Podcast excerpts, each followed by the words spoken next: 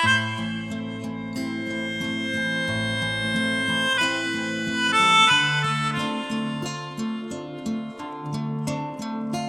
整个伪满时期的一个历史背景，里面有苏联人，有白俄，有中共，有老蒋，有伪满，有东北军残部，有朝鲜籍抗日军，有抗联，有日本关东军，这么多的一个势力里面，我们只看到了两个势力。那放着这么好的一个历史背景不去展现，把敌我放在这个苏派人员与伪满特务身上，又浪费，我又觉得他在这个上面就在掩盖什么，欲为弥彰一样。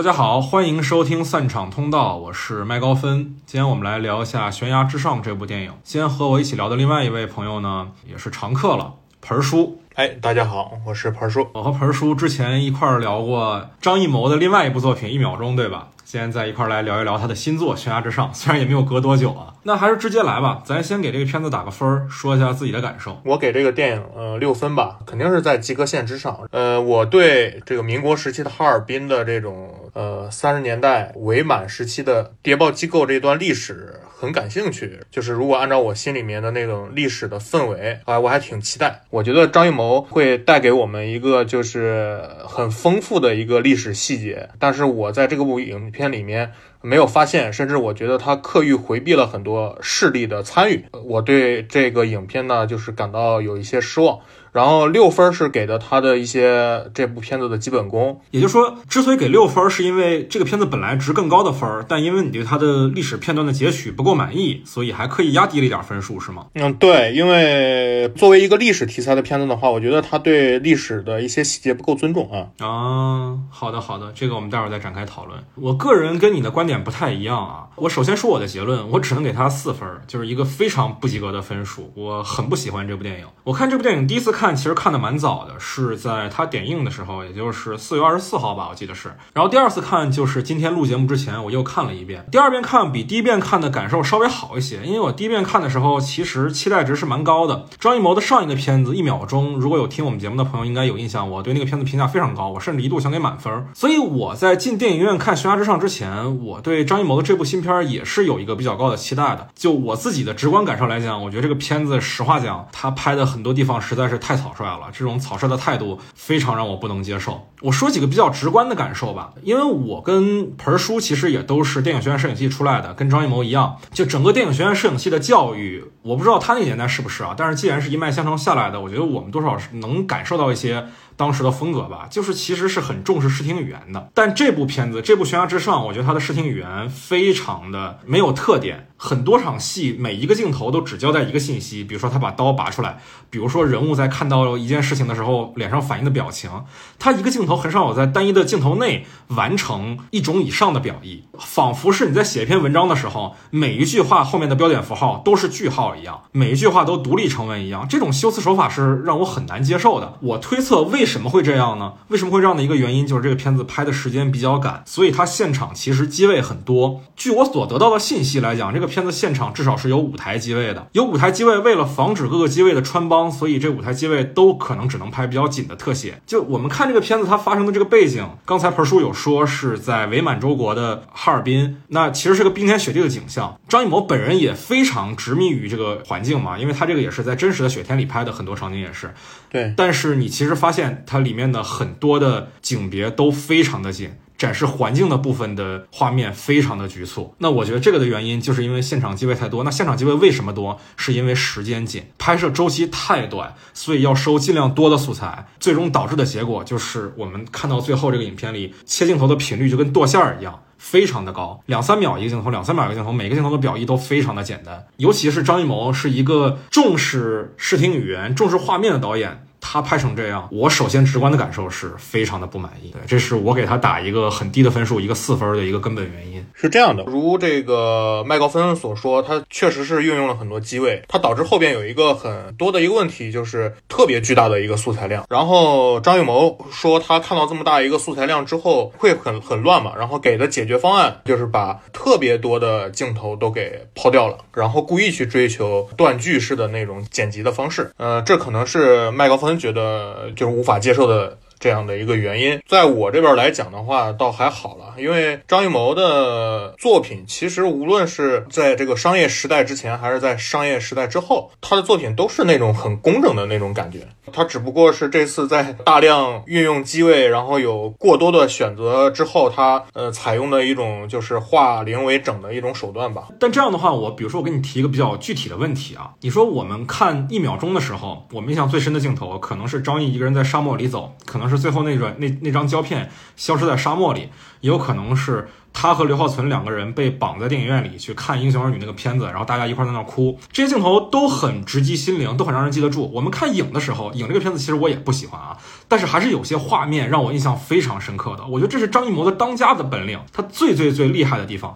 可是《悬崖之上》这部片子，你想想有没有哪个镜头？真的让你记忆犹新的，真的让你能记得住的，有吗？嗯，没有，这个必须得承认。对，大概谈一下它里面的那个视觉造型去表达的一些东西。你比如说那个黑与白，对吧？它那个雪是感觉一一天二十四小时不断的在下，那造成一个就是白的一个色块。还有一个就是你看那个人物的造型，基本上无论是正派还是反派，全部都是这个黑色的衣服。还有一个就是这个美国那个黑色电影里面大量。运用的这种影子，所以说这个黑白的两个因素，然后你再加上这个哈尔滨那个年代。那种灰色建筑就是白和黑两个重色块，再用了一些就是点缀的灰色，然后建立起来它的视觉系统。但是这个东西就没有任何亮眼的地方，这就是问题之所在。你比如说它它的影，它有很多写意的东西在里面，所以它就很容易跳脱出来。如果说它只是运用了黑和白贯穿始终的两个不变的这种视觉元素的话，没有记忆点，等于说对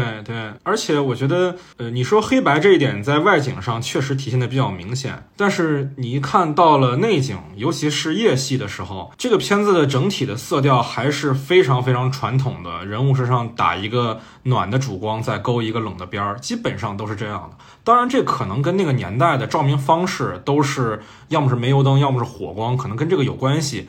但我觉得这个跟它外景的这种黑白的反差，确实形成了一种不和谐感。它削弱了整体的形式感，以至于在你总结之前，我没有觉得它这个片子有一个特别明确的形式上的象征。而且这个，你看它这个影片里面，它的那个道具也不多啊，人也不多，总感觉有点像那个。当然，它单从画面来讲，没有达到那个电影的高度。就是说，那个我说的是那个《罗曼蒂克消亡史》，有点那个意思。你要是列举一个外国的片子还行，你列举一个同样是国内的片子，同时这杜杰还是赵小丁和张艺谋的。小小小小小师弟，这就有点危险了，我觉得。啊，但但确实是这样啊。你比如说，以以以那个《罗曼蒂克消亡史》，它从画面上来讲，呃，比张艺谋这个要好的，这个你无可否认啊。他的记忆点还是很多的啊，他。影像上也有很多特点吧，有在在国内这一块还是有所突破的啊。但是张艺谋这个片子来讲的话，呢你确实是像你之前所说，它平的。对我刚才想了一下，这个片子有没有哪个镜头让我印象深刻的？我倒是也想起来一个，那镜头就是也出现在了预告里。一双手点燃了一张情报信，他眼看着这张情报信熄灭在自己的手手里，都没有把这个信给扔掉。你这个画面是让我有印象的，这个画面会让我想起《阿拉伯的劳伦斯》里主角用自己的手捏灭了火柴的那个画面。他背后所折射出来的是这个人物性格的坚韧，他是会看着纸条在手上熄灭，而不会因为烫而把灰烬扬出去的这样一个人，这是能体现人物性格的。但最终我看到成片里的时候，首先你有印象这个镜头吧？有啊，你有印象这个镜头？那你记得他手里的那个情报信是什么吗？你看你忘了吧？嗯，没错，因为那封情报信一点都不重要。我看到第二遍的时候，我才注意到那封情报信是他。去和秦海璐以及朱亚文两个角色接头的方式，就这么一点内容。其实那场戏没有，他的逻辑也可以顺下来，但是却用了这么重要的一一个镜头，这么好的一个镜头，交代了一个毫不重要的信息。之前也有一个点燃情报信的镜头，就是张译在手里把情报信点燃，然后扔到了地上。那我换句话讲，如果把同样的方式运用在张译那个角色身上，那时候他刚跟刘浩存两个角色。逃脱虎口，在哈尔滨重新相见。他们看到了组织留回来的信，让刘浩存把信记住，然后再把信点燃在自己手里，让它熄灭。那这个是不是你会记得更深一点，而不仅仅是于和伟点燃了一张没有什么用，其实没有也可以的信，来的更让人印象深刻。对对，所以说，我觉得这个片子真的很仓促，甚至是我觉得很多点子是临时想到的，然后就用了，其实也没有想好用在这儿合不合适。当然，除了视听这一块儿啊，我对这个片子更大的一个不满是，我觉得它的剧情的逻辑问题有点多。我们看到这个片子上面写的编剧是张艺谋本人和全永先两个人，全永先也是电视剧《悬崖》的作者，然后。电影《悬崖之上》的主角于和伟那个角色周乙，也是电视剧《悬崖》里的主角。当然，电视剧里是张嘉译的版本啊，张嘉译饰演的周乙这个角色，可以视为说《悬崖之上》这部电影就是电视剧《悬崖》的一个前传。我是觉得这个整个这个故事的剧本，我不说水平怎么样吧，我起码觉得是很仓促的。它的很多铺陈了的细节，它的很多转折都很生硬。举一个比较明显的例子吧，这故事里有一个很核心的道具，就是那本密码本，我记得是梅兰芳的一本唱本吧。好像是。对，当时朱亚文把那本书放在身上，然后那个女特务一眼就认出来了，这本书就是密码本，就是很关键的。那首先，我觉得朱亚文作为一个经过训练的特工，随随便便把这本书带在身上，然后并且只带一本书，连个迷惑选项都没有，这是非常不合理的。有一个细节啊，就是刘浩存这个角色，他在火车上被特务科带走的时候，在火车特务科那个小包间里，他掏出自己身上的东西。他身上甚至都能掏出两本书来，来伪装自己的身份的。有一本是理科的课本，我记得是，可能他为自己塑造的一个身份就是一个学生，所以他身上带着个课本。他身上都有一两本别的书，朱亚文身上就那么一本书，然后还被特务一眼就认出来了，那是密码本。What？这是第一点。第二点是，为什么整个哈尔滨似乎就只有那么一家书店能买到这本梅兰芳的唱本？所有的特务都在那儿盯着，等着张译过来自投罗网。这又是为什么呢？我们再接着往下说啊。张译好不容易逃脱了，在车上突然又看见他的孩子了啊！这个情节它不是不合理吧？它只能说是太怎么说呢？我我知道你的意思，呃，我觉得还好吧，因为因为是这样，我的理解是这样的啊，因为他没法认出那是他的孩子，只不过是他之前在跟那个刘浩存在阳台上聊天的时候提到，就是有人告诉他他的孩子在马迭尔面前要饭，他也没说立马就认出那是他孩子，只不过是有所怀疑，所以他才会问那个修鞋匠嘛。然后我觉得这个是合理的，这个没有问题。对，但反反正事实告诉我们，那个孩子确实是他孩子嘛，那我就觉得这个事儿有点科幻了。然后之后还有一点啊，之后那点就更费解了。如果这一点说我们还能说是有些解释的余地的话，那后来张译明明之前进书店的时候是个女装打扮，对吧？然后他们追出来的时候，张毅还不慌不忙的掏出烟盒当后视镜，看到后面的人，后面的人看到他在那前面不慌不忙的抽烟，也没有怎么着。那说明后面的人不知道他长什么样，前面甚至也铺垫了，说没有人知道张彦辰长什么样。然后等到他从小贩子那儿出来的时候，咔嚓，所有的特务都知道你就是张彦辰了，开始追他了啊！对，这个是我。看的时候，第一反应就特别突兀和呃难受的地方，就是我跟老头聊完天儿，然后大街上来了两个特务，然后我一出那个胡同，我就被发现了，然后我就开始狂跑，然后我那个导致我那段追逐戏我都没有看下去，就是个硬伤。还有一个让我出戏的地方，就是它的也是一个逻辑的问题。秦海璐大使馆出来，然后坐上那辆车，发动的时候往前走的时候，差点跟一辆车相撞嘛。那之前呃特务在街上疯狂拦车的时候。就是疯狂拦车一个点儿，第二个是他发现秦海璐之后追击一个点儿，就可见大街上我们画面上是给到有很多很多车的，在这样的一个情况之下，大街上有很多车辆在行走的情况之下，很远处有两个车差点发生相撞，为什么特务第一时间就反应过来那是秦海璐的车？对，而且我觉得这个就是不怀好意的揣测，就张艺谋对女司机不太。不太不太友好，我觉得你这个有点过了。对你秦海璐，你看第一开始就慌慌张张的引，差点引发一起车祸，导致自己被暴露。第二个就是在那个大街上追逐那个戏，就是你看那个秦海璐那个车技完全就不行嘛，一直是被追上，一直是就是慌不择路，一直就是差点那个都开翻了的那种状态，就就有点对女司机的进行一种攻击啊。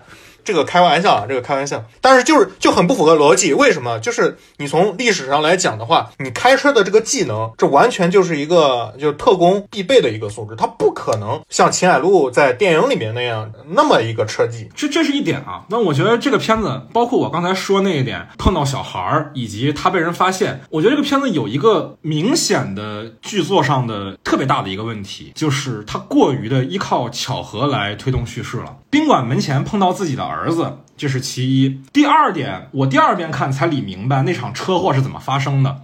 那场车祸发生的根本原因是钱海璐在前面开着车，然后后面是李乃文饰演那个特务在追他。另外一辆车是哪来的呢？是朱亚文把于艾磊饰演的金志德给弄趴下之后，开着车慌不择路的逃，然后他撞上了钱海璐的车，三辆车咔嚓就在一个路口相遇了。哈尔滨多大呀？不是，它不是个县城啊。这还就撞上了，就就撞上了，就这种巧合，这已经让我觉得像盖里奇的电影一样，像什么两杆大烟枪、投怀想骗那种片子的感觉了，这根本就不合逻辑。你知道，很多黑色电影是喜欢靠巧合来来制造冲突的，对，但是那个是它的本质问题。对，那很多黑色幽默电影靠这个是为了制造一种生命的无常感，呃，很多时候是带有调侃特质的，比如说老无所依，最后那个杀手被撞残了，比如说投怀想骗，所有的人都撞在一块儿了，比如说。疯狂的石头里，天上掉下来一个易拉罐，刚好就砸中了郭涛的车。这些事情是有它背后的原因，就是在表达一个人生无常的这样一个一个东西。那《悬崖之上》那个片子是说这个吗？明显不是嘛。那你凭什么能让这三辆车撞在一起呢？非要用巧合来制造戏剧冲突，我觉得是非常非常偷懒的一种行为。我接着说这个片子剧本里我不能接受的地方啊，还有一个点是在影片的前段就已经非常非常破坏我的观影体验的一个地方，在火车上，张译换到了两张火车票，然后混下了车，结果发现。辽辽小存不在了，辽小存自己翻下了车了。有特务来追他，他逃到了火车站，跟一个特务扭打在一起，开了两枪把那特务给弄死了。前面还特意给了镜头，火车站那边戒备森严，好多全副武装的警察已经沿着铁轨来追他了。在这种前提下，他开了两枪，居然什么事儿都没有。他开了两枪，给了他一个喘息的镜头之后，这场戏就切走了，就没这个事儿了。然后再下来，他再出现的时候，就已经在亚细亚电影院门口了。凭什么呢？他凭什么能在铁桶一样的重重包围之下开了两枪，安然无恙的走了呢？对，这就是所谓的呃逻辑问题，就是没有理顺。我都这个东西我都没法替他去找理由，你知道吗？因为这个错误很低级。对对对，很不该出现在一部正经的院线电影里。我们都不说它是大片了，就是院线电影里都不该这样。你你说这个这个事儿，它特别像一个电视剧做的。对对对，而且，哎呀，这刘浩存这个角色上 bug 实在太多了。就我我不是说怪演员啊，演员没有。任何责任，这个剧本是别人写的，他的表演方式也是导演要求的，表演内容也是导演要求的。就是有一场戏是他张译被抓之后，他回了家，然后发现了家里的一些异样、一些不对，所以他没有开门，他转身夺路而逃。特务追他的时候，已经他已经不见了。我觉得吧，你说表现特工机警是可以的，他有异于常人的这种心理素质也好，观察能力也好，这些都 OK。你好歹得告诉我他观察到了什么吧。你不能说他是就是靠直觉吧，他就是靠特异功能吧？他怎么发现的屋里的不对呢？没有任何的交代，他就是钥匙都已经捅进去了，他觉得不对了，他走了，凭什么呢？对我们刚才提到过《罗曼蒂克消亡史》啊，《罗曼蒂克消亡史》导演程耳的另外一部作品叫《边境风云》，我个人也非常喜欢。它里面就有一个细节，就是这个杀手他租了一个房间，每次他在回到自己的房间的时候，都会检查一下他之前在。自己房间门前铺的那那点沙土是不是还是那个形状？如果那个沙土的形状变了的话，就说明有人进过了他的房间。这个细节就说明人物心是很细的。但刘浩存是怎么发现问题的呢？全然没有交代。既然聊到了刘浩存，我觉得也可以说一下刘浩存的这个在这部电影里面的表演。我那我们对比一下，就是同样在张艺谋电影里面出现的刘浩存，在一秒钟的这个刘浩存的表演，可以说作为一个素人来讲，他的表演是挺惊。艳的，对吧？呃，这部电影里面的刘浩存来比的话，那那我觉得刘浩存就是张艺谋的一只牵线的布偶一样，它的作用就是一颗大白菜、大芹菜，就好看又多汁，嗯，就是这样的一个表演的一个状态。尤其是他最后就是影片结束和那个呃于和伟对和黄叔站在站在雪地里面的时候，然后流的那一大串眼泪，真的让我感觉他是一只大白菜。他在这个。戏里面的角色。就是一个傻白甜嘛，属于那种我不能把真相告诉你。如果我一旦告诉你这个真相，那我就破坏了你的纯洁。呃，我为什么不告诉你他被捕了之后有没有受到这个折磨，而是欺骗你他把最后一颗子弹留给了自己？他就是想表达这个嘛。你知道这个点就特别像那种网络上那句话，叫“你以为的岁月静好，不过是有人替你负重前行”，是不是？于和伟负重前行了。所以刘浩存岁月静好。对啊，其实在这里，刘浩存就代表了呃，荧幕前看电影的观众，就是告诉我们这样的一种。意义吧，我觉得这种表达把观众想的太天真了。而且，呃，老说他老说这个角色的问题是不是不太好啊？再强调一遍，我们没有针对演员啊，就是这个肯定是导演和编剧的工作没做好，才会让这个角色上出了这么大问题。刘耀存这个角色曾经说过一句话，楚良哥跟我说过，做事要留一手，所以他身上留了一把枪。然后我们再看楚良这个人，就是朱亚文那个角色，他留啥手了？这个人是这四个角色里，我觉得最无脑。对 对对。在火车上一看刘浩存被特务科带走了，马上就慌了，马上就跟于和伟和李乃文说：“我们的同志被人带走了，我们得救。”当然，我理解在剧作里，可能为了突出秦雅璐这个角色的老谋深算，就是要让他显得稚嫩一点、青涩一点。但是说实在的，这也太没脑子了吧？那他。刘耀存说的，楚良哥说做事要留手，留在哪儿了呢？除了他身上留了把枪，还让人给摸出来，把人枪栓都搞坏了，他都不知道呢。他留了哪儿了呢？他哪儿都没留啊，非得秦海璐告诉那俩人是特务，他才知道那俩人是特务。天哪，那几个人特务都快写在脸上了，好吗？当然啊，我们刚才说的都是剧情上的 bug。然后我觉得这片子更根本的一个问题，它的剧作技巧上。出了一些问题，剧作技巧上的问题，我觉得跟剧情上的 bug 是两回事儿。就我们不是说它哪些地方不符合常识，当然不符合常识的地方我们已经说过了。但是在作为一部电影本身，它的情节设计上还是有一些我觉得不过关的地方。在这里我想着重对比一下另外一部国产的谍战片啊，就是《风声》。《风声》其实已经是十多年前的作品了，当时我是高中的时候看的啊。这两部片子给我一个直观的感受上的区别，就是张艺谋在这部《悬崖之上》上几乎没有做任何环境的渲染。《风声》的第一场戏不是介绍那些主角，他主角其实出现的很晚。第一场戏是一场暗杀的戏，被暗杀掉那个角色。包括那个刺客，没两场戏，他们的戏份就都完了，都不见了。他们只是个引子一样的人物。那为什么要有这场暗杀的戏呢？是在于交代那个时候的汪伪政府之下的那种波澜诡谲的一种紧张局势，环境先立住了。人物的做的决定才合理，不然为什么那些人非要让自己死了才能把这种密信送出去呢？不然是不合理的呀！一定是那个环境压力到了一个程度，人们才会愿意为他去流血去牺牲。前面铺垫环境这个这个笔法，我觉得是必不可少的。但在张艺谋这部影片里没有，上来就是四个人跳伞，然后下来分分布任务，就跟打游戏一样。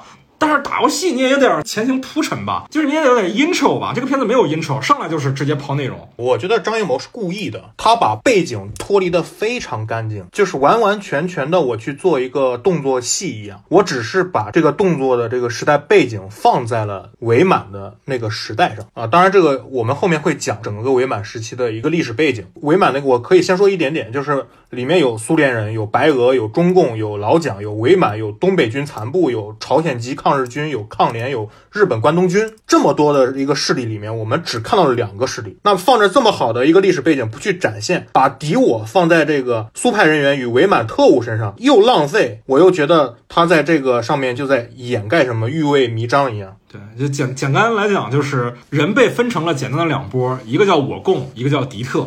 对吧？对，我们接着说这片子的剧作上的技巧问题啊。我觉得另外一个点比较明显的问题在于，这个片子里所有的正面角色几乎都没有人物弧。人物弧是一个剧作里的概念啊，指的是故事里的主人公要在故事的头和尾。产生一个性格上的变化。首先，我不明白的是，这个故事的主人公到底是谁？是张译吗？张译在后半截其实没什么剧作意义。那是于和伟吗？但是于和伟很后来才出现。是刘浩存吗？我本来以为是刘浩存，因为刘浩存上来的时候就是一个天真无邪的、没经历过考验的战士。我以为这个故事要讲的是刘浩存在经历过很多事情之后。他的成长，他变成了一个更加坚定的战士，也不是 廖存中间也掉线了，然后最后才出现。第一开始是大白菜，他后来还是大白菜。对对对对对对对。那这故事里有哪角色有人物弧吗？秦海璐也没有，朱亚文也没有。我们对比一下风声啊，风声人物是有人物弧的。你看李宁玉这个角色，我觉得风声的核心在于李宁玉这个人物身上啊，就是李冰冰那个角色。对，他是心里是有关于自由民族的这些观念的启蒙的，但是。他又不得不在汪伪政府的集权之下为汪伪政府效力。他爱上了一个剧作家，这个剧作家是个革命者。剧作家后来殉国了，他也被彻查了。他心里一直是有这个纠结的东西的，这个东西压抑着他的性格。所以，当最后他读到顾小梦，也就是周迅那个角色纹在衣服上的那封信的时候，他才会被感动。这个人物是完成了。从一直被压抑着，到最后接受自由与民族这个观念的一种过程的。那你看这个片子里没有什么人物有人物弧，人物出场什么样，结束还是什么样。对，而且其实李宁玉那个角色也是一个刚一出场的时候也是一个大白菜嘛，对吧？他家庭背景很硬，然后对爱情有不切实际的幻想，到最后忍受了周迅的，就是所谓的友情上的背叛，帮助周迅完成他的任务。他是有一个完全丰富的一个人物，呃，一百八十度的一个转弯的。哎。真的，我觉得拿《风声》跟这部片子对比，其实挺残忍的，因为《风声》几乎没有一个地方比《悬崖之上》要差。但就这事儿我更难理解了，就是你看《风声》两个导演嘛，一个叫高群书，一个叫陈国富，两个人之后几乎都没有再出什么好的作品。尤其高群高群书后来电影上六分其实都很难了，但是他们十年前的作品，相比于十年之后的张艺谋的这部新片，仍然具有非常大的优势。我们再讲另外一个地方，反派角色。我首先说，在《悬崖之上》这部电影里，反派角色是非常缺乏辨识度的。这片子里有几个主要反派角色嘛？一个是倪大红饰演的那个高科长。看似老谋深算，其实一点性格都没有，一点智商也都没有。就是他做了什么有智商的事情吗？他就全程在那儿板着个脸，没有什么语气，在那儿装。那你对比一下《风声》里的黄晓明饰演的那个武田，或者是王志文，对，王志文饰演那王天香，你对比这两个角色，首先黄晓明身上他是有一个家族耻辱在的，这让他去做铲除内鬼的这个行为的动机是非常可靠的。同时又因为他自己自视甚高。很多细节上能体现出来他性格上的缺陷，比如说他拿到物证的时候，物证上沾着血，他就一定要戴上手套才去翻那个物证。我觉得这些东西是能给演员表演上的依据的。所以黄晓明我一直不认为他是一个非常好的演员，但是在《风声》里他的表演非常的棒。你再看这部《悬崖之上》里，你不管说是倪大红也好，还是于爱磊也好，我觉得这两个演员其实都非常的不错，但在这个片子里都跟傻子一样。为什么跟傻子一样？不是因为他们演的不好，而是因为这个角色就被写成了傻。你再对比一下，比如说李乃文这个角色跟那个女特务比较能打的那个开车撞了张译的那个，他们俩的功能性几乎是一模一样的。那为什么要写两个角色呢？我们一想，《风声》里的每一个反派，不管说是那个瘸腿的司令，还是黄晓明饰演的武田，他们都很有性格。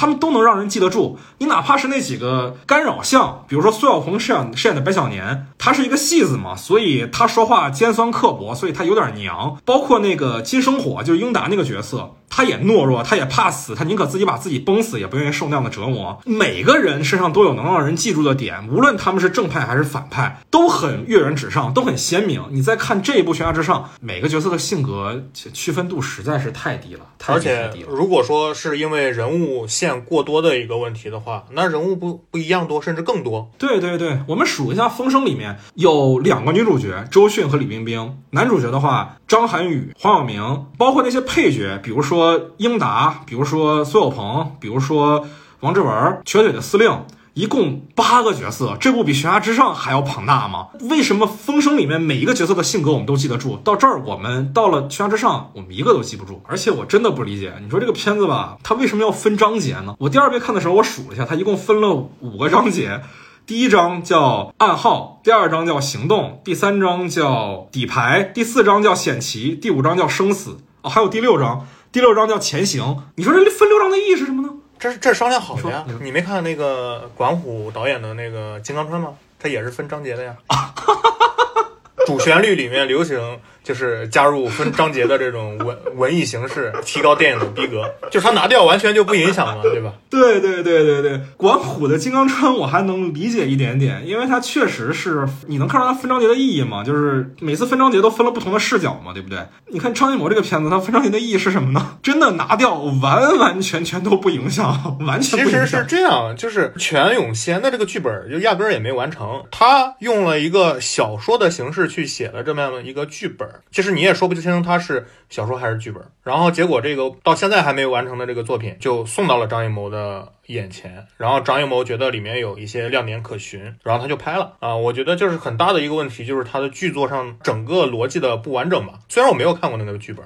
因为他也没写完，但是你可想而知，一个没有完成的一个剧本，它的文本逻辑能有多强呢？对这剧，我后来第二遍看的时候，我注意到《远志人表》的时候给了一个现场编剧啊，一个名字叫潘依然，潘依然也是我们电影学院文学系的师姐，之前的那个《隐秘的角落》就是她编剧的。就我当然也不是怪师姐这个写的不好，《隐秘的角落》我很喜欢嘛。如果大家有听过我们那期节目的话，应该能有印象，说我夸《隐秘的角落》夸了很长时间。我们对比《隐秘的角落》跟《悬崖之上》，当然这个对比是不公平的，一个是剧，一个是电影。但是同样的桥段里，比如说颜良和那小女孩一块一开始刚到朱朝阳家的时候，朱朝阳很戒备他们，于是在门上夹了一根头发，怕他们偷自己家里的东西。那你在看《悬崖之上》，刘浩存那个角色回家的时候发现家里有人，他怎么发现的？就没有类似的情节设计，他就是发现了，就是直觉。那这是不对的呀！同样一个编剧在面对同样相似的情节的时候，展现出了完全不同的水平。我觉得这不能说是编剧的错吧？其实你说的这些都是细节问题。其实我觉得他最大的一个问题，你看啊，他完全就没有找到这部戏的核心所在在哪里。你看他与《风声》其实有一点很像，都不算一个传统意义上的这个主旋律电影，要设计成票房嘛，所以它是一个商业电影。对，它是一类型片。对，和《风声》一样，它避重就轻，它没有讨论党、党性、党的精神作用。等等这些东西，它代替了一种平民的视角、普通人的思维叙述整个电影发生的这种事件，这是 OK 的，没有问题的。但是《风声》是属于啊，我知道，我完全彻底抛却这一套，完全用一个商业片的逻辑去做这件事情。但是《悬崖之上》不一样，《悬崖之上》是刻意的回避，它这里面它不讨论民族性，不讨论民族对立嘛，对吧？它只有两拨人，一个是伪满，一个是共党，那它也不讨论对错。我说的它这个不讨论对错，不是说它在电影里面展现出来的行为上的对错，因为。一进来，我们作为一个中国人，我们都知道谁对谁错，对吧？但是他不展示为什么你是错的，我是对的，他只是有一个黎明的抽象的一个概念，乌特拉，包括这个眼前的这个张译的这个所谓的孩子为代表的一个精神图腾，这样的一个符号和文本，只集中在这个角色所带来的这个善恶之上，在这样的一个逻辑之下，我们所说的那些问题都会通通的凸显出来。其实我觉得。都不能去怪张艺谋，因为不是说电影圈的问题，就是整个中国文化工作者的话语权，就是现在是被就像张艺谋为代表的这样的一个从那个年代走过来的这一群人。他们放弃了某种叙事，我说的这种某种叙事，应该大家都懂，却对新的这种叙事体系无从着手啊，对吧？他们迷茫了，过去坚信的那一套，他们抛弃了，是他们要极力去打倒的东西。虽然他们不会明面上去说，他们又要去找寻自己的精神母国。那在这样的一个背景之下，他们无法在文化上达到一个安身立命，不可能对电影有所开阔，对文化有所开阔，这是中国。文化现在在世界上处于一个低位，一个原地打转，一个举目四望的一个状态的一个根本原因。我理解一下你这段话啊，我知道这个话稍微有点危险，但是你的意思是不是就是说？你觉得《悬崖之上》这部影片，甚至是以它为代表的一些第五代的主旋律创作里面，它本身是不真诚的，因为作者本身不相信他们在影片中所表达的内容。我的意思是说，他们不是不相信，因为他们有那个时代的烙印，就是他们。不知道自己身在何处，他们不知道自己背负的是什么，他们也没法从过去的那个泥潭里面走出来，也没有办法再回去。那他们也没有办法再去完全的复制另外一个文明的东西进来，所以说他们无法找到一个突破口。那我就很好奇，风声是怎么做的好的了？因为首先高群书之前不是一个产量很高的导演，陈国富他更是一个台湾人。那他们两个合作出来的这部作品，一方面我们得承认他在类型上是成。功的，他拍的很精彩。对，另外一方面，我觉得他也确实完成了一个在我们当下这个时代主流意识形态需要的表表达，就是他最后落回到了民族与自由这个话题上，他表达也很成功。那他是怎么做到的呢？他怎么做到的？首先就是比如说，就是我们开车在前面有一个危险的东西，然后高群书、陈国富知道那个是危险的东西，但是他们心理素质够硬，然后或者是对这个东西就根本无感，然后他们开车就走了。就无所谓了，就无视他了。张艺谋是越过那个障碍，到他这个障碍后面那条路上去，那你怎么可能不翻车呢？而且，其实我们说的这个自由、民主。那当年谁代表自由？谁代表民主？谁代表先进的文化？那那就是中共，对吧？那就是延安曾经那么样的一个象征光明的。到随后我们知道的这一段历史之后，真正的就是扎到这个里面之后，看到它内部的一些不一样的东西之后，大家就没法走出来了，迷茫了。那他怎么去？把自己的精神去锚定在某种能安放他们思想寄托的这种地方呢？他们没有这个东西啊。那也就是说，你觉得第五代导演，或者就是我们单讲张艺谋这个人啊，是属于经历过信仰崩塌的迷失的一代人，所以他们做不出很坚定的东西。对，就我现在没有看到有这么一个就是有某种文化自觉性的导演。怎么说？什么样的文化自觉性？怎么说呢？就是文化自觉性，他他所信仰的东西，他觉得这个东西是真的，我愿意为之去奋斗，把这个东西给拍出来。我相信，你说在中国，他相信什么？五代六代，他相信什么？他只能相信自己，但自己是渺小的。我觉得是这样的啊。我们对比一下美国，美国也经历过非常强的一次信仰的崩塌，就是越战嘛。然后之后的导演，他们拍的电影都非常的反美国精神，拍有什么《逍遥骑士》，拍有什么《生于七月四日》。这样非常颠覆美国精神，非常展现迷茫的一代的精神缺失的作品。你说我国他也经历过这些事情，然后经历过的导演呢，也确实创造出一些文化高峰。但美国为什么现在文化能这么强势？我觉得本质上来讲还是好日子过惯了，所以开始歌颂好日子了。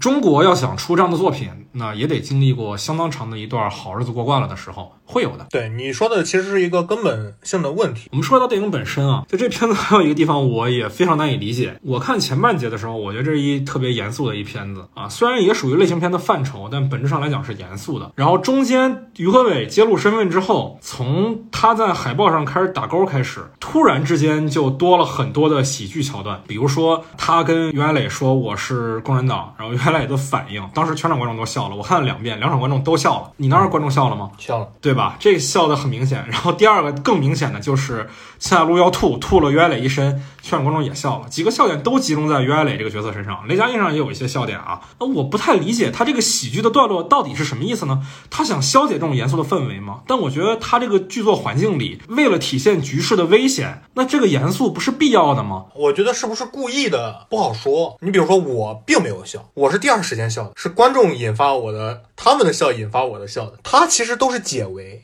我是共产党，一下我抛出一个你根本就不会从我嘴里面听出的这样的一个东西，然后你会直觉的觉得这个反常，从而我脱险。第二个，你吐他才能去厕所去换衣服、擦衣服嘛，才能给他争取谈话的时间嘛。我觉得他不是故意的去设计的这个笑点的，而是说他要去完成叙事的，然后结果他意外造成了这样的一个笑点。我觉得是这样的，第一个点可能。真的不是故意的，但是第二个点吐了一身这一块儿，以张艺谋的本事，绝对是能猜到观众在这儿是一定会哄堂大笑的。那个太滑稽了，那个确实太滑稽了，那个就是喜剧的拍法，其实，所以我就不太理解了。就如果说按你说的是他没有往喜剧方向去引导，观众笑是一个意外的结果，那我觉得这是导演工作失误。但我觉得他不是失误，我觉得是他方向上出了问题。就尤其吐那个点，那一定是喜剧。那一定是喜剧，那你不明白，我也不明白，这个东西得让张艺谋去回答。就是说到这儿，又有一个点，我想起来了，就是他有喜有些桥段用的实在是，你知道，尤其这种谍战片吧，我觉得一个桥段不能用两次，打迷幻药用了两次，电击也用了两次，然后还有一个地方也用两次，是他先把一个人支开，然后另外一个人回来的时候特别警觉，还在门口偷听。一次是他换了咖啡之后，于和伟和朱亚文两个人对完话。这时候，那个女特务突然从钱海路的房间回来，然后在门外很警觉偷听，结果一推门进去，一切如常。另外一个就是钱海路吐了那个于爱磊一身，于爱磊去洗手间洗完衣服回来，然后又在门外很警觉偷听，一推门又一切如常。这个太一致了，就是。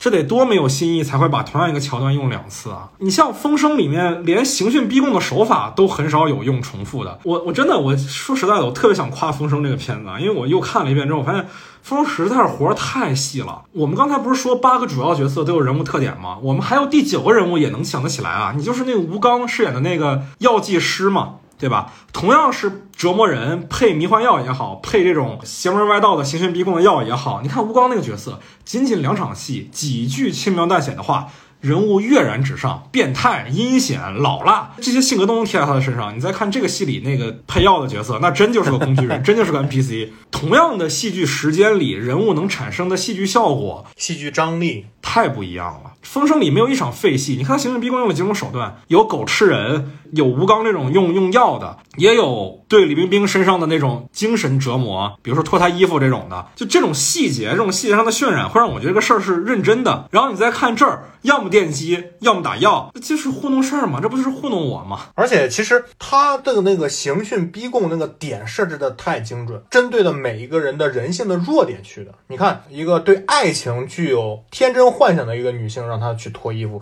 见一个她压根儿很讨厌的一个人，这是精神打击。然后上药的咱就不说了，他是针对所有人的，就是尤其是对硬汉。然后就是那个对女性的这种把双腿放在那个粗粝的绳子上来回折磨的这样的一个。桥段设置，我当时看的是心里一紧的，就是这这其实是针对女性设计的一种刑法，而且是一种性上的侮辱。那这样的情况之下，《悬崖之上》这部电影的刑讯不用手段就跟儿戏，我觉得是我都能扛。对，而 且想，我且都电到大小便失禁、翻白眼儿、口吐白沫了，然后另外一边还能悄无声息的掏出一根曲别针，把自己的锁解开，还弄死俩人逃了出去。我的天呐，你是超人吗？中国队长 简直是搞笑，所以，所以其实我还是回到他那个，我觉得历史虚无主义，你知道吧？他压根儿就不信。我觉得这也不是说历史虚无主义吧，我觉得这就是一种创作上的夸张。他为了要这个人带着血的脸，戴着口罩，一步一步踉跄着出来这个画面，所以他忽略了一些现实逻辑。这种事儿其实，在很多的高概念类型片里很常见。你比如说《智取威虎山》，极端一点的《战狼》，拿床垫挡榴弹。都挺飞的，但我不认为这些是历史虚无主义，就是因为它那就是一个浪漫化的表达嘛，没有问题。你说的那些都没有问题，尤其是那个智取威虎山从哪个？开始脱骨的京戏嘛？你觉得这个京剧里面会有你在电影上遇到的这种逻辑问题吗？不会啊，京剧讲究性那么强。那我脱骨的这个电影呢？它其实是一部传奇剧或者是一部武侠剧，它不是一个很严肃讨论的一个电影啊。我理解了，我理解了。也就是说，在你的认知里，《智取威虎山》这个电影是特殊的，因为它特殊在相比于主旋律而言，它的传奇故事的属性要更重一些。你把它的历史背景一换，你觉得和和徐克拍的另一部《狄仁杰》有什么区别吗？其实没啥区别，确实没啥区别。对啊，这能一样吗？你带着什么任务来的？同样是香港电电影，那为什么那个为什么《建军大业》不被观众认可呢？因为都是真实的人物。对啊，这就是它的底层的逻辑。那我们聊到这个底层的逻辑，聊到这个历史虚无，那我们聊一聊它的这部影片产生的背景吧。好。本来我是不指望做这一期节目的啊，就《悬崖之上》并不是一部我很看好的影片。虽然我之前也说了，说我很喜欢张艺谋的《一秒钟》，但我在看《悬崖之上》之前，我会预估为它是一部奉旨填词的作品。但后来是盆叔跟我说，他觉得那个时代的哈尔滨，他用了一个词啊，盆叔的原话叫“东方的卡萨布兰卡”。对吧？对，哎，我一下就来了兴致了，所以我们做这期节目。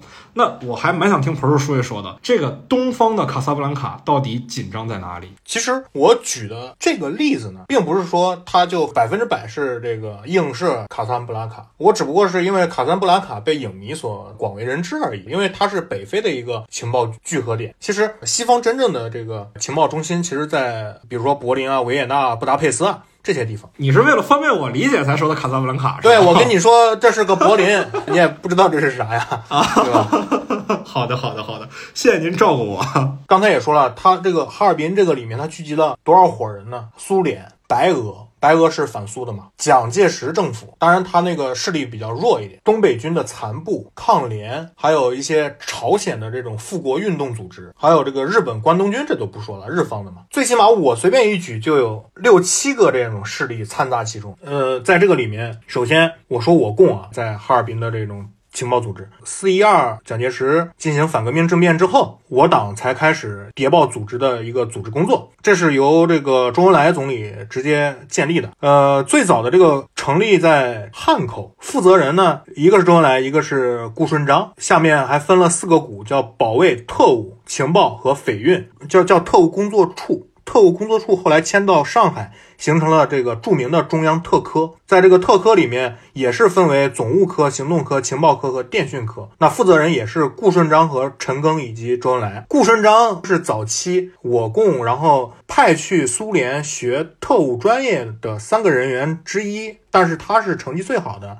和他一块儿去的，大家耳熟能详的有陈赓啊，这个很有意思。顾顺章的化名叫叫黎明。就是乌特拉，就是他是被选为中共五大的中央委员的高层中的高层，其直接其实就是我党的早期领导人之一。这个人又比较仙儿，仙儿在什么地方呢？就是一九三七年啊，他做完党务工作之后啊，哥们儿消失了一段时间，干嘛去了呢？在汉口表演魔术去了。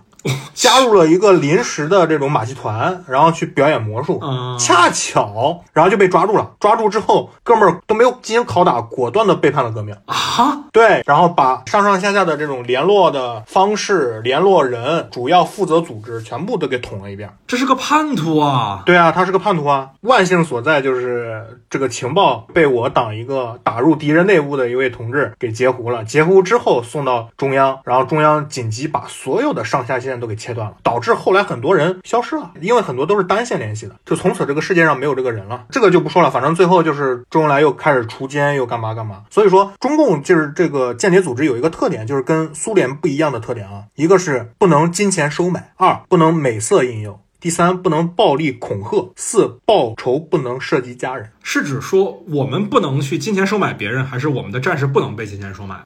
你任何势力当然都要求你不能被金钱收买。那意思就是我们不去主动金钱收买别人呗？对，我们不能用金钱去收买别人，不能用美色诱惑别人，不能用暴力恐吓别人。我们对叛徒的锄奸不能涉及叛徒的家人，这是跟苏联不一样的地方。哇哦，好高尚哦！对，因为它不是高尚，它也有一些它现实中的考虑。你比如说，我军优待俘虏，那确实是造成了大量的当时国民党军队投诚我呃我党嘛，它是有现实意义的。当然了，它体现了一些人文光辉啊，这这是肯定的。然后所以说，郭汝瑰这个人当年就是也是发挥了很大的一个呃作用。我我为什么会说一下共党的组织？因为共党的情报组织太厉害了，体现在就是体现在郭汝瑰这个人身上。郭汝瑰这个人他是黄埔五期，黄埔大家都知道就是。是，尤其是前五期是蒋介石的绝对亲信的这样的一批人。你像他还是在十一师和十八军任过职的。这个十一师和十八军笔画合起来有一个另另称叫做土木系，就是十一十八嘛。加起来不就是土木两个字吗？这两个是老蒋嫡系中的嫡系，而且他又是老蒋手里面绝对核心人物之一的陈诚，他的十三太保之一，所以他后来官至这个国防部作战厅厅长、陆军总司令部参谋长，就这样的一个职权。但是他是个共谍，哇，就等于说国民党的内内外外完全就被共党给渗透完了，然后以至于杜聿明啊，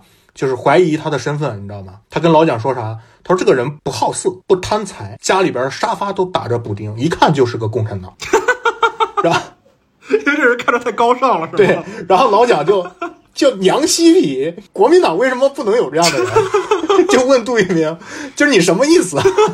我引述这一段，就是说明我党搞情报工作厉害的地方。还有在哈尔滨的一个势力，就是国民党。”重庆政府的情报机构，一个是这个大家都知道一个军统，一个是中统。中统呢就是国民党中央组织部党务调查科全名，那军统就是黄埔生效仿这个意大利的那个纳粹。下面的下设的那个棒赫党和德国的赫山党这样两个组织组织的所谓的这个中华复兴社，因为他穿的这个都是蓝衣服嘛，所以叫蓝衣社。这是国民党重庆派系的这个背景。还有一个就是伪伪满洲国，但是伪满洲国的这个系统就很复杂。其实它好看，好看就好看在它的复杂性。首先，它为了反攻防谍嘛，关东军宪兵司令部，然后下设了一个宪兵队儿，后来就里边有个组织叫特高科，然后还有一个八六部队，其实是。用于这个无线电侦听的，还有这个关东军情报部本科，还有保安局。你看，这一级部门就四个。执行的行动的呢，就是这部《悬崖之上》电影里面的这个呃所谓的特务科，而且它这个里科里面不像电影里面表现的都是中国人，而是它里边日方担任副手进行监督和协调，就是因为特高科，因为这是日本人的纯纯日本人的一个组织，老是越权干涉，就是引起这个保安局，然后这个特务科的不满。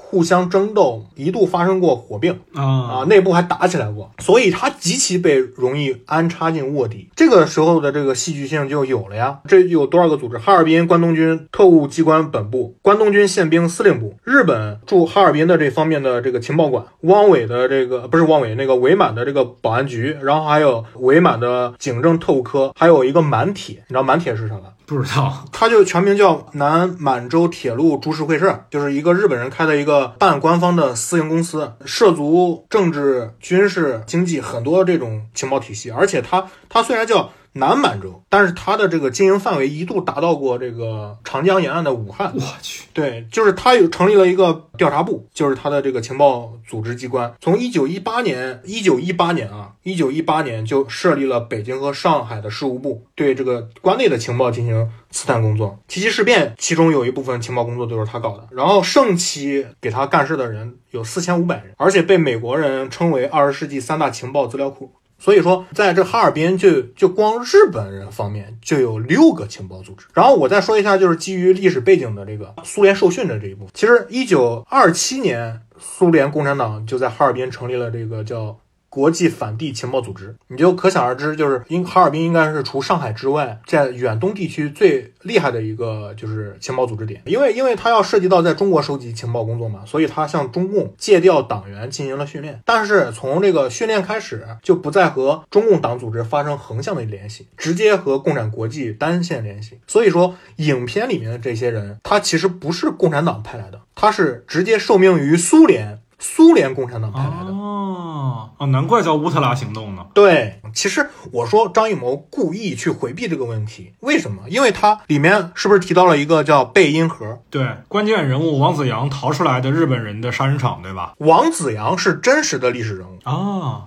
它不是一个虚构的，贝因河实际是七三幺部队的前身。就哈尔滨市郊的贝因河这个地方，当时叫石井部队，因为他们指挥官叫石井。就是一九三四年中秋，王子阳伙同其他的人啊进行越狱嘛。然后一九三六年，共产国际揭露了。七三幺部队这种灭绝人性的这种暴行，就是王子阳就是乌特拉行动把他救出去之后谋划的。后来王子阳就是参加了抗联，一九三七年就牺牲在木兰地区。这个石井，就我说的这个石井部队呀，这个人叫石井四郎嘛，他是。毕业于这个京都帝国大学医学部的首席科学医师，而且他后来就是因为七三幺部队这种实验数据升到陆军中将，这个军医所能达到的最高的一个军衔。然后这个人竟然躲过了东京审判，他免于被起诉，就是因为他手里面掌握着这种细菌试验的资料，他提供给了美国人，做了一个利益的交换，所以他天啊，他活到了九十。哇哇，这个事儿好震惊啊！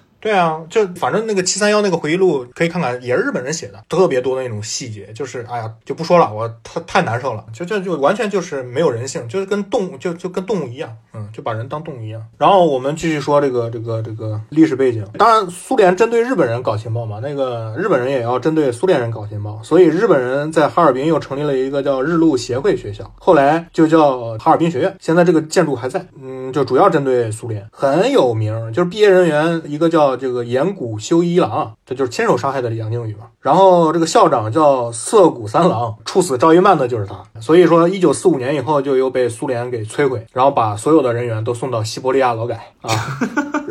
对，然后我们说的这个马迭尔，在影片中出现的这个马迭尔旅馆，这个老板呢叫约瑟夫卡斯普，是一个俄国人，而且是一个俄国犹太人啊。卡斯普，对他们里面有提到说，这个他们后来住的那个大宅子，就是卡斯普先生堂弟的宅子。对对对对对，编剧先生。全永先，他是当时这个伪满史的专家嘛，嗯，很厉害的这个人。然后卡斯普呢，这个人就是九一八事变之后，就不是国联派调查人员嘛，调查日本是不是算侵略嘛？日本人就就阻挠嘛这件事儿，然后就卡斯普说你就住住我这儿，住在了马迭尔，所以就招日本人恨了嘛，以至于后来出现了一个当时震惊国际社会的一个大绑架案，日本人联合白俄。白俄人呢，成立了一个纳粹组织，叫白俄复国军什么的，就是组织颠覆苏联的那样的活动。然后呢，他就联合白俄人，然后去绑架卡斯普。但是卡斯普呢，就是防卫级别比较高，然后他就看上了这个卡斯普刚从欧洲留学回来的儿子，所以就把卡斯普的儿子给绑架了。当然了，卡斯普的儿子也惨遭杀害，后来就被揭发出来是日本人搞的，就是这样的一个历一个历史背景。马迭尔旅馆后来就。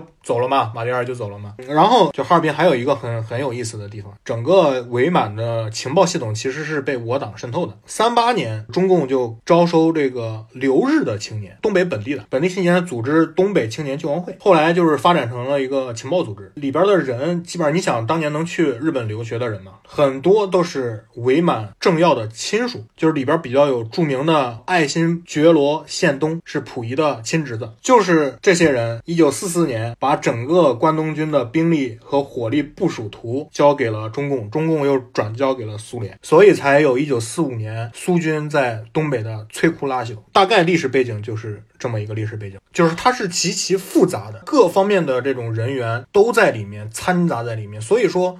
我当时看到他说他在哈尔滨要拍一个谍战片儿的时候，我脑子里面其实脑海里面已经想象过了这些错综复杂的人物关系设定，还有这个势力的这种分布，我觉得这绝对好看。然后妈，我一进电影院一看，我天哪，砍的全剩就是中国人打中国人，中国人斗中国人，中国人拷问中国人，就这一套东西了。对，小了，格局小了。那我们最后再聊一聊这个影片为什么会变成这样。首先是我们也看到了说。之前有人拍好过同题材的电影。其次，我们单就它这个事儿的背景来讲，那个时代的哈尔滨，你也讲了，它原身这个环境就固有存在的很多充满戏剧张力的地方。同时，这个编剧全永先也是那个时代的专家，导演张艺谋也是一个经验丰富的作者。那为什么这个作品就会变成这样呢？其实我们之前的讨论已经提到过了，就是我们没法剪进去的那一部分。